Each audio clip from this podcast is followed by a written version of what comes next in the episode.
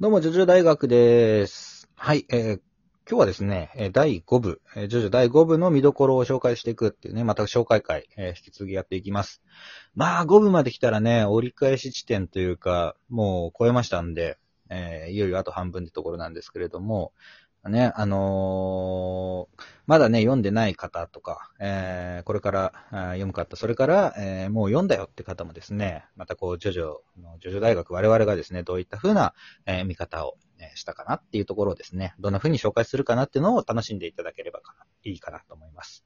で、まあ、いよいよですね、第5部ですね、えーこれはですね、我々ジョジョ大学も毎日毎日アリ、アリーベデルチなんて言ってますけど、イタリアが、えー舞台の話になってますので、どうぞ、えーご視聴よろしくお願いします。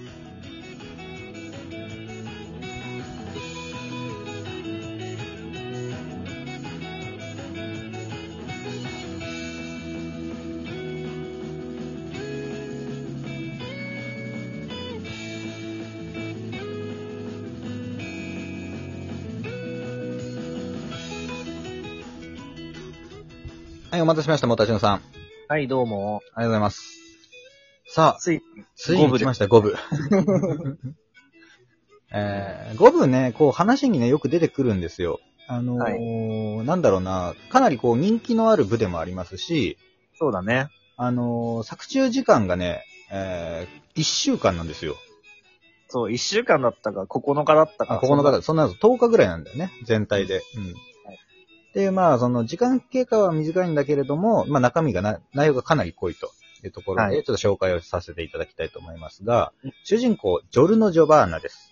はい。まあ、塩花春野さんっていう名前、ね、日本名がついてた方なんですけれど、イタリア、えー生まれというかね、イタリア育ちなんですけれどね、彼はある時から急にですね、金髪になって、自分もジョルノ・ジョバーナだってこう、あの、名乗り始める。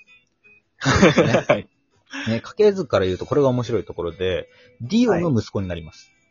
だから今までは、まあ、ジョナサンの、えっ、と、孫の孫とか、この、言ってもジョセフの息子だったり、ジョースターの血筋を引いてたのが、急にディオの息子になる。そうなんです。まあ、ただ、この息子っていうのが面白いところで、はい。えーディオが3部で復活した後に、えー生まれた子供なので、はい。えー肉体がジョナサンなんだよね。そうそうそだから、えーあそこはジョナサンのものだったんで、ロースターケットなわけなんですよ。う。あそこがそうだからそうかなっていうのはわかんないけど、はい。そうなんですよ。首の後ろに星型の技があって、まあ一応ね、はいジョ、ジョの、ジョナサン、ジョジョ、ジョなんだけれども、うんえっ、と、これもまたジョジョで面白いのが、一応ね、JO、JO でジョジョでずっとやってる中で、えーはい僕だけは GIO、GIO なんだよね。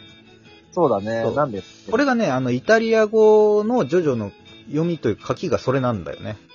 なるほど。だから、語部だけ行行になってるんですよ。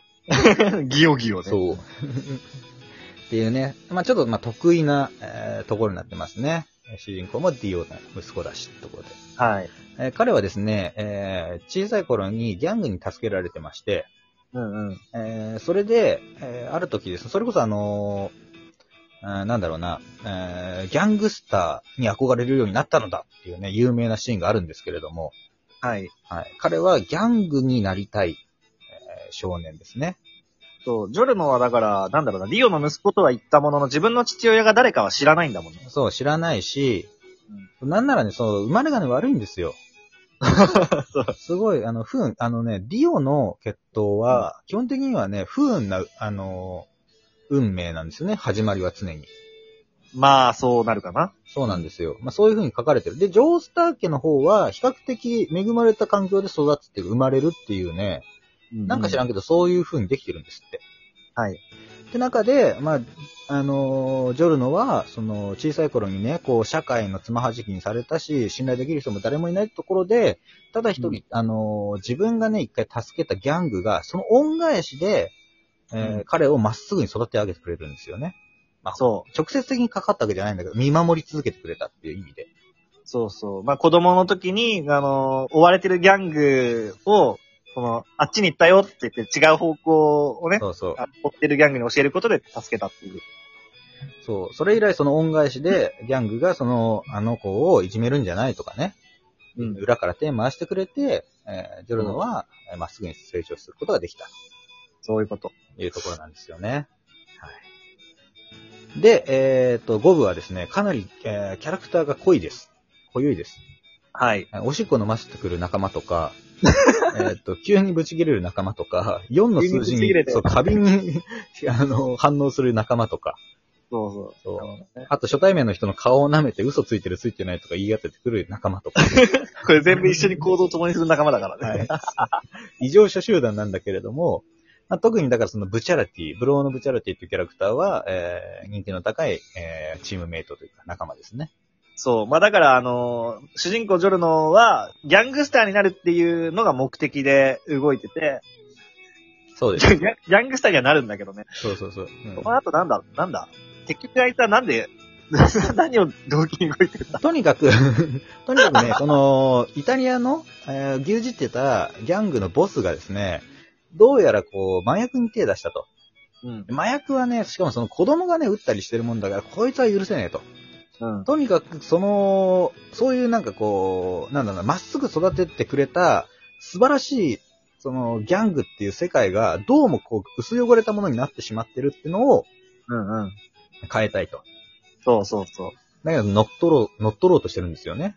そう。でその、パッショーネっていう、まあ、ギャング組織なんだけど、はいその一員であるブチャラティも同じことを考えていて、そうそ。のうちの組織が最近麻薬に手を染めている、これは良くないことだっていうふうに思っているところ、ジョルノと共通、なんだ、共感共鳴して、うんうんうん一緒に、えっ、と、ボスを倒すっていう、いや、いきなりはボスを倒すっていう、なんか、あ、でもそっか。いや、そうだ、最初からボスを倒すってなるんだけど、たまたまその中で、その幹部が一人ね、死んで、っていうかまあ、ジョルナがぶっ殺すんですけど、あの、それで、えっ、と、そこが空きが出て、それをこう、ブチャラティがそこに昇進するようにこう、計らったりとか、はい。えーそこで、えー信頼を勝ち得たから、今度ボスの娘を護衛するっていううん流れで、えー今度でもそのボスの娘っていうのが、その姿を表さないボスのこう、手がかりになるんじゃないかってことで、うんえーボスを倒そうとする暗殺チームっていうのが出てくるんですよね。